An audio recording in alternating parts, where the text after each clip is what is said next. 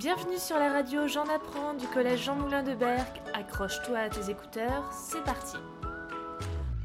Les élèves de 6D ont rencontré une illustratrice, Edith Chambon. Elle nous a présenté des livres qu'elle avait fait et euh, nous avons fait une activité de construire des BD comme elle faisait. Quel salaire touche une dessinatrice? Ah, bah ça c'est la, la question qui fâche.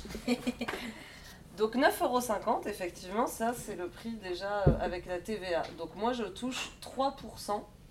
Vous êtes bon en maths ou pas? Non. Bon, 3% en gros de, de moins que ça. Donc, ça veut dire que je dois toucher peut-être 20 centimes par livre. Combien de livres faites-vous par an? Par an, en moyenne, j'en fais deux à peu près, des livres comme ça. Après, j'ai des livres qui me prennent des années. Donc, par exemple, là, je fais une bande dessinée pour adultes euh, qui va faire 200 pages. Donc, ça prend du temps. Est-ce que les livres dans lesquels vous avez dessiné sont vendus à l'étranger? Oui, alors certains, bah justement, cette collection, euh, elle est traduite en chinois. Premier livre de cette collection qui est en Suède maintenant, donc en suédois. Et j'ai un autre livre que j'ai fait pour les ados qui s'appelle Nous les garçons, qui est plus sur la, la puberté et tout ça. C'est pas vraiment une histoire, c'est, c'est un livre documentaire, on appelle ça. Euh, et celui-là, il est traduit dans plusieurs pays, donc je sais plus, il y a Portugal, Espagne, euh, Roumanie, enfin je, je sais pas, il est traduit dans plusieurs pays, mais je saurais plus dire lesquels. Quelle étude avez-vous fait? J'ai fait une école euh, après mon bac.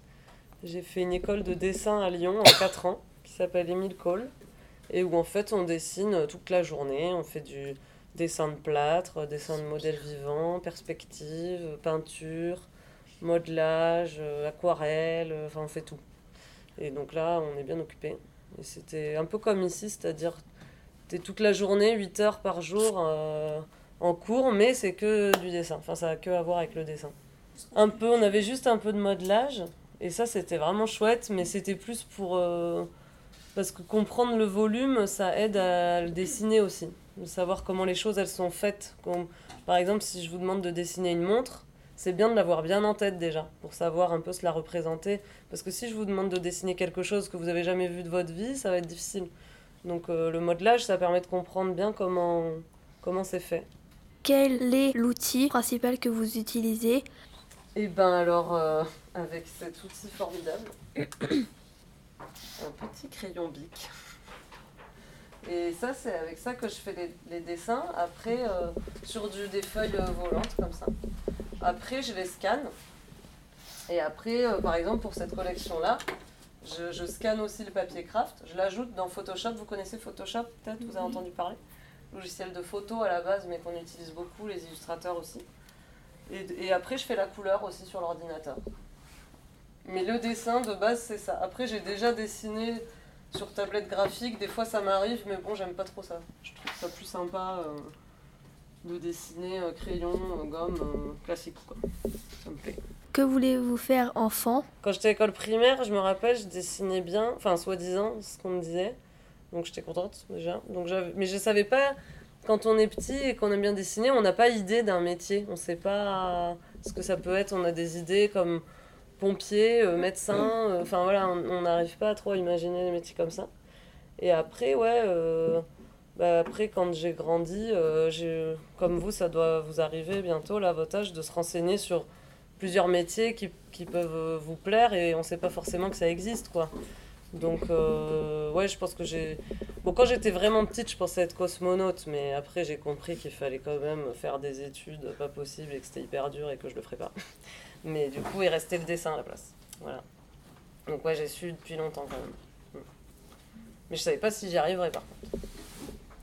Bah, je dessinais, je passais mon temps à dessiner, donc euh, je savais pas trop quoi faire d'autre non plus, quoi. Combien de temps prenez-vous pour illustrer? Et bien, par exemple, un livre comme ça, euh, on va dire euh, un mois et demi, parce que le, le- je vais faire pour les dessins, je vais faire, euh, essayer de faire 2-3 pages par jour de dessin. Après, euh, et la couleur, je vais essayer d'en faire deux par jour, mais ça me prend un peu plus de temps de faire la couleur.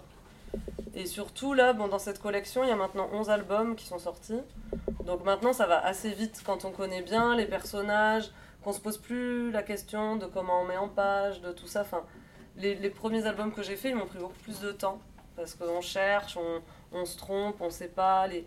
Alors qu'après, là, ça devient un peu automatique. euh, euh, on dessine ça, on les a déjà dessinés 40 fois, les personnages sous toutes les coutures, donc c'est plus facile, ça va plus vite. Mais par contre, il y a des livres où je mets vraiment, vraiment longtemps. Et c'est vous qui faites la mise en page? Ouais, là, c'est moi qui ai, qui ai fait, en l'occurrence, ouais, ouais. Mais parce qu'au début, le- ça, c'était chez un petit éditeur. Donc, il n'y a pas beaucoup de moyens. Et puis, moi, je débutais, je sortais de l'école.